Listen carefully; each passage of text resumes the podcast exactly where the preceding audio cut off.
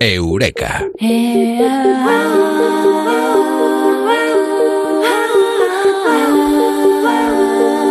Lo decimos eh, muchas eh, veces y lo hemos escuchado también muchas eh, veces. Esta persona, esa persona, es que no es natural. Como si pudiera ser antinatural.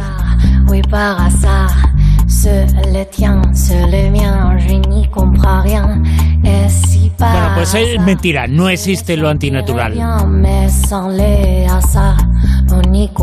Hoy lo vamos a saber y lo vamos a averiguar en Eureka con Amado Martínez. Amado, muy buenas, ¿qué tal? Buenas noches, aquí natural o antinatural, pero estamos aquí en, en las ondas otra vez. Natural, muy natural. Existe solo lo natural.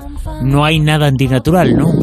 No hay nada antinatural. ¿Sabes qué pasa? Que para hablar de esto, eh, que, yo creo que este Eureka de hoy va a ser como una especie de aviso para todos los que se han estado acogiendo durante siglos a la biología para decir o para hacer moral con eso de esto va contra las leyes de la naturaleza. Esto es antinatural. Bueno, pues para hablar de eso y desmontar ese mito eh, de que nada es antinatural desde una perspectiva biológica, voy a hacerlo a través de las palabras del filósofo israelí Yuval Harari que tiene una trilogía de libros que te chupas con delicia de cabo a rabo sobre la historia de la humanidad desde una perspectiva antropológica muy, muy, muy lúcida, amena y la más de interesante. Os lo recomiendo. Se trata de los títulos de Animales a Dioses, que es el que me estoy leyendo ahora, Sapiens y 21 lecciones para el siglo XXI en la editorial debate.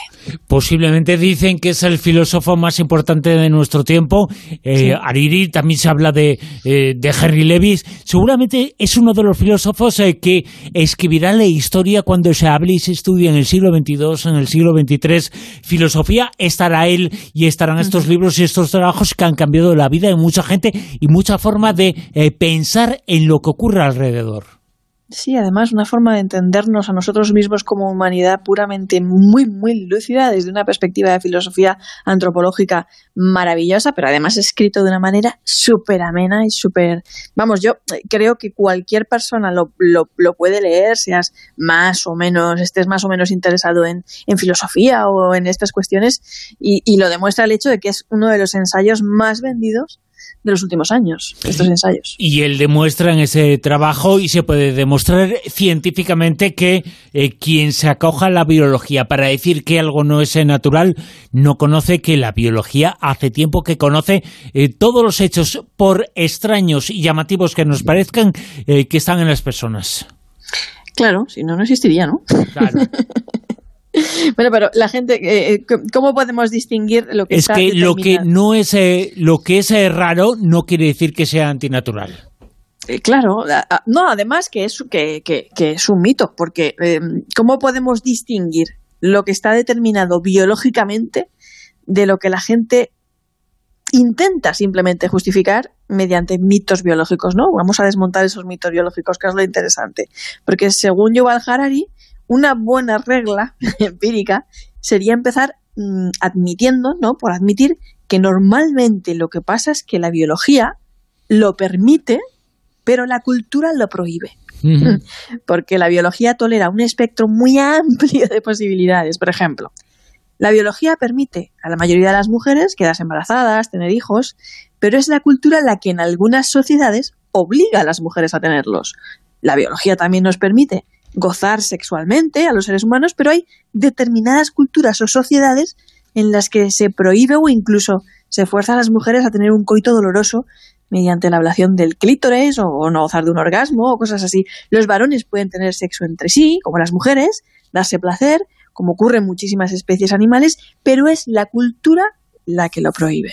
O sea que el problema no es algo antinatural biológicamente hablando, sino que la cultura se encarga de hacer algo antinatural. La cultura como eh, el corpus eh, que forma parte de una sociedad, o sea, no cultura en el sentido de alguien culto. Normalmente la cultura como tradición, que es anticultura en muchas ocasiones. Mm, claro. ¿Qué sería entonces lo antinatural? ¿No? Alguien. Bueno, entonces, ¿qué es antinatural? Vale. Pues mm, la cultura que tiende a aducir que solo prohíbe lo que es antinatural, ¿no? Por eso dice, no, porque esto es antinatural, eso no puede ser, esto tal. Pero bueno, desde una perspectiva biológica, nada es antinatural. Todo lo que es posible es, por definición, también natural, biológicamente hablando, ¿eh? que estamos hablando de biología. Lo que se da en la naturaleza es posible y lo posible es natural. ¿No? Porque algo que pasa es porque puede pasar. Si fuera antinatural, sencillamente no existiría, porque las leyes de la naturaleza no lo permitirían. Entonces, un comportamiento verdaderamente antinatural, pues es el que va contra las leyes de la naturaleza, ya lo hemos dicho, y no existirían. Y como no existen comportamientos antinaturales en la naturaleza, biológicamente hablando, sencillamente no podemos prohibirlos, porque es como si le dijéramos a un gato, oye chico, no comas pájaros, que matar gorriones es antinatural, o ponte a comer lechugas, que es lo que hacen algunos, ¿no? Y imponer una ideología sobre la biología, ¿no? Bueno, pues puedes obligar eh, a un gato a tener mm, una dieta de banana, culturalmente, y cosas así, ¿no? Pero en todo caso, pues no lo verás pastando hierbas, a no ser que sea para purgarse los intestinos y eliminar parásitos o cosas así y tal. Pero todo lo que se puede hacer es natural. Por lo tanto, no se puede prohibir lo antinatural, porque lo antinatural no podría existir. Ninguna cultura se ha, obligado, se ha preocupado nunca, dice Yuval Harari, nunca de prohibir que los hombres fotosinteticen, ¿no? Mm. que las mujeres corran más deprisa que la velocidad de la luz o que los electrones que tienen más carga negativa se atraigan mutuamente, ¿cierto? O sea que lo antinatural no es biológico, por definición. Por lo tanto, parece que lo que define lo natural y lo que no es es más la moralidad. Eh, ahí has dado un punto clave, porque la siguiente pregunta que se hace Yuval Harari es precisamente eso, es ¿de dónde vienen entonces estos conceptos? ¿Cómo hemos creado estos mitos de, no, eso no, porque va en contra de la naturaleza, esto es antinatural, ¿no? Por ejemplo, pues lo más aducido que ha sido siempre, ¿no? La homosexualidad, tal. ¿De dónde viene todo eso? Bueno, pues en el mundo occidental de la teología cristiana, cuya fe llegó a dominar el planeta gracias al imperialismo colonial y que todavía impera en muchos, en muchos lugares.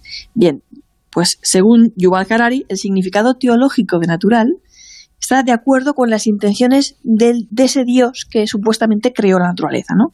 Entonces los teólogos cristianos argumentaban que Dios creó el cuerpo humano con el propósito de que cada miembro y cada órgano sirvieran a un fin particular. Y claro, aquí viene otra discusión interesante porque es el mito, por ejemplo, de que nuestros genitales y aparato reproductivo tienen que ser estrictamente para procrear. Es decir, si vamos al gozo por el gozo, preservativo de por medio y estas cosas con el fin de obtener placer y no para el fin reproductivo impuesto por Dios, ¿no? Es que estamos haciendo un uso antinatural de nuestro cuerpo y por lo tanto estamos cometiendo un pecado cada vez que tenemos un orgasmo, ya sea mediante la masturbación, en pareja, en grupo o lo que sea, ¿no? Sin embargo, como muy bien nos recuerda también este filósofo, la evolución no tiene propósito, es decir, los órganos no han evolucionado con una finalidad y la manera en la que se usan están en constante cambio, ¿no? No hay ni un solo órgano en el cuerpo humano que realice únicamente la tarea que realizaba su prototipo cuando apareció por primera vez hace cientos de millones de años, ¿no? Los órganos evolucionan para ejecutar una función concreta, pero una vez que existen pueden adaptarse para otros usos, por ejemplo, la boca. La boca apareció porque los, los primitivos organismos pluricelulares necesitaban una manera de incorporar nutrientes, es decir, para comer, ¿no? Todavía usamos la boca para este propósito, para comer, ¿no? Como dice él, bueno, si eres Rambo, para extraer la anilla de la granada. Pero ¿acaso alguno de estos usos eh, eh, es antinatural simplemente porque nuestros antepasados eh, hace 600 millones de años no hacían estas cosas con su boca, como por ejemplo besar o hablar, ¿vale? Eh, el sexo, por ejemplo, evolucionó primero para la procreación, los rituales de cortejo, como una manera de calibrar la adecuación de una pareja potencial, ¿no? Sin embargo, en la actualidad, muchos animales usan ambas cosas para una multitud de, con multitud de fines sociales, ¿no? Que poco tienen que ver con crear esas pequeñas copias de sí mismos. Los, los chimpancés, por ejemplo, ¿no? Que utilizan el sexo para, para afianzar alianzas políticas, establecer intimidad, desarmar tensiones, disfrutar, obtener placer. ¿Acaso esto es antinatural? Pues no. Además, él pone un ejemplo muy chulo que no tiene nada que ver con, con el sexo, ¿ves? Hay otro que es el de, el de las alas. Eh, de una manera parecida, las alas no surgieron de repente en todo su esplendor, ¿no? Ahí con ese, con ese fin aerodinámico de, volar. Mm, la gente, pues eh, poca gente lo sabe, ¿no? Pero las alas se desarrollaron a partir de órganos que cumplían otra finalidad. Una teoría, hay una teoría que dice que las alas de los insectos se desarrollaron hace millones de años a partir de unas protusiones corporales eh, de unos bichos que no podían volar, pero eran eh, por otro motivo, no para volar. Tenían una mayor área superficial que las que no tenían y esto les permitía captar más radiación solar y así pues se mantenían más calientes, ¿no? Y llegó un momento en el que en un proceso evolutivo muy lento, recordemos que la evolución es lenta, estos calefactores solares que tenían en las alitas, pues parece que también les servía cada vez que daban un saltito, pues para propulsarse, saltar, y las que tenían mayores protrusiones, pues llegaban más lejos, y algunos insectos, algunos de estos bichitos, empezaron a usar aquellas cosas para planear. Y de ahí solo hizo falta un saltito evolutivo muy pequeño, pero muy lento, para que ese bichito empezase a volar, ¿no? Y, fíjate, con, un, con unas alas que no habían sido, ¿no? No era esa su función en un principio. Entonces, la próxima vez que un mosquito zumbe en la oreja de los radioyentes, pues como diría Yuval Harari, estamos aquí haciendo glosa de su obra, pues dile tú al mosquito que eso es antinatural, a ver si tienen huevos. ese mosquito, si fuera bien educado, hombre, se conformaría con lo que Dios le ha dado y solo emplearía sus alas como paneles solares. Y, si le responde que vaya al psiquiatra. Exacto, también, también. todo ese natural y quien diga lo contrario es un mito, porque todo ese natural, la ciencia, todo lo que ocurre en el mundo lo es, y la cultura, la moralidad, todo puede modificar las cosas, pero insistimos, todo es natural y nos lo cuenta nos lo ha contado hoy aquí en Eureka Amado Martínez. Amado, mil gracias. Un abrazo grande y muy natural.